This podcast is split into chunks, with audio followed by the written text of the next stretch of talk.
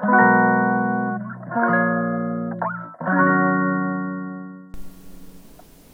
んにちは。ヨガじゃない話倉本々子です、えー、明けましておめでとうございますですね。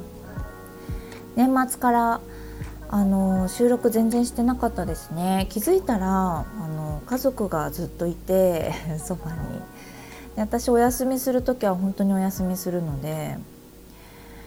あのー、全然ね発信あ配信？発信がなかったりして生徒さんが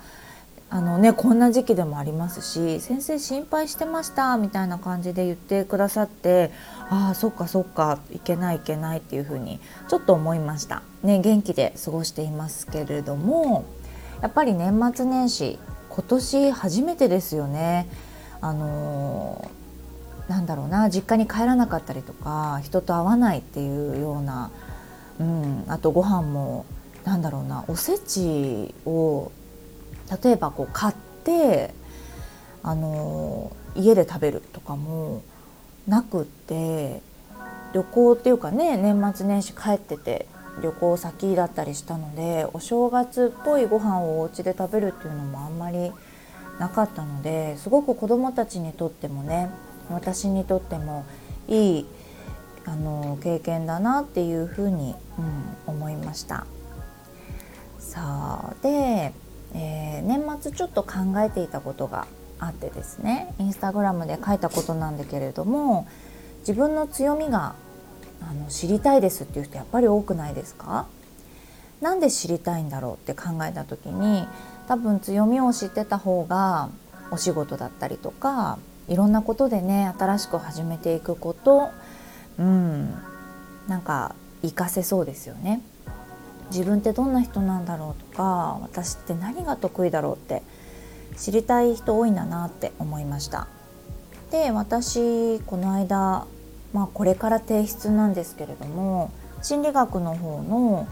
お勉強の試験かな？一次試験でたくさんのこう課題が出てるんですけどその中で自分の強みを書く9個かな？あとは弱みを9個書くでその上で自分がこれから必要なことを9個書くっていうのがあったんですよね。それね結構すんなり書けたんですよ。ここでも一番難しかったっていうふうにその同期の男性は言ってたのであ難しいところでもあるのかなって思って確かに生徒さんからとかそのセッションカウンセリングをしているとそのクライアントさんもやっぱり自分の強みがもう分からなくって価値が見出せないじゃないけれどもそういった相談とかもあったりするので、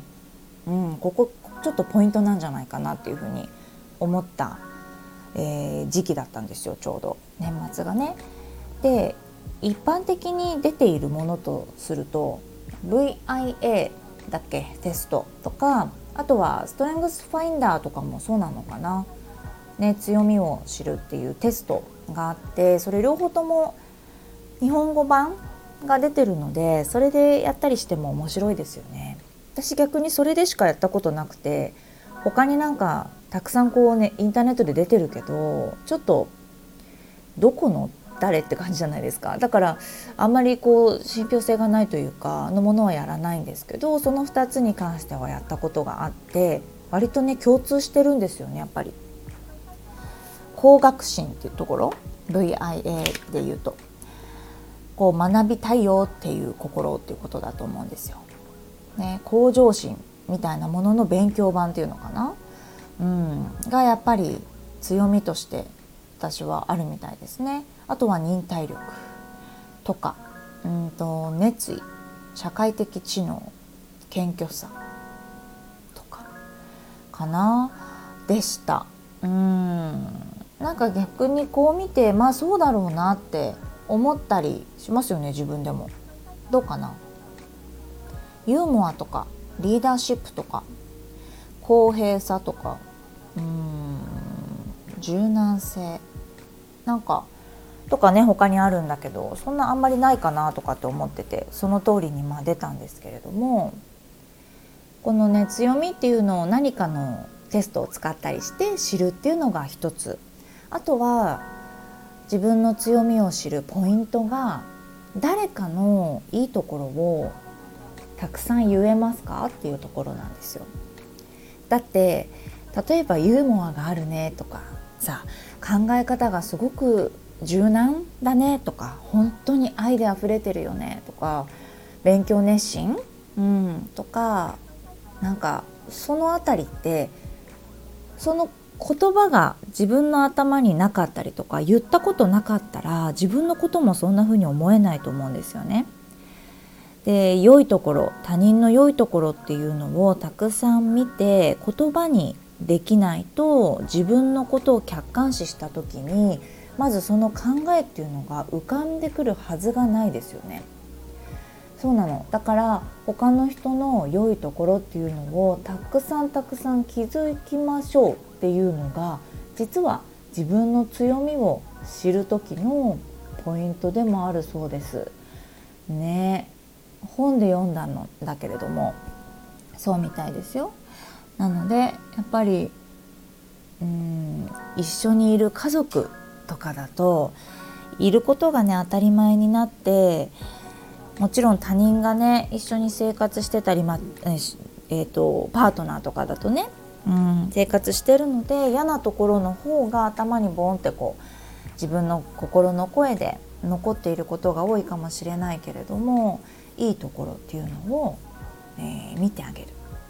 ね、そしてそれを本当にそういうふうに思う、うん、で伝えるっていうのが大事みたいです。うん。さあなのでこれをね皆さんに言ってみようっていうふうに思って年末にねインスタグラムに投稿したらかなりあの反応がたくさんあってですね、うん、やっぱりいいところを見る。そしてでも伝えるっていうのが難しいですよねっていうことでした。うん、私はこれはちょっと今年のテーマというか、うん、思っていることをちゃんと声に出して伝えないとなっていうのは思ってます。うん、なので皆さん自分を知りたいなって思ってる人1つ目は何かとねチェックをするようなものをやってみる。あとはうーん他の人の良いところっていうのを探すようにする。意識的にね良いところいっぱい見ようっていう風にする。あとは、えー、シンクウィークのような考える時間を必ず自分で取るっていうことですよね。毎日忙しいと思うので考える時間っていうのは作らないと絶対ないです。なので自分と向き合う時間っていうのをつきあの作るようにすると良いのかなっていうふうに思います。で紙に書いてね、えー、やると効果的かなっていうふうに思います。ぜひぜひねやってみてくださいこの1月中にやったりするといいのかなっていうふうに思いますはい、では聞いていただいてありがとうございます。それではまた。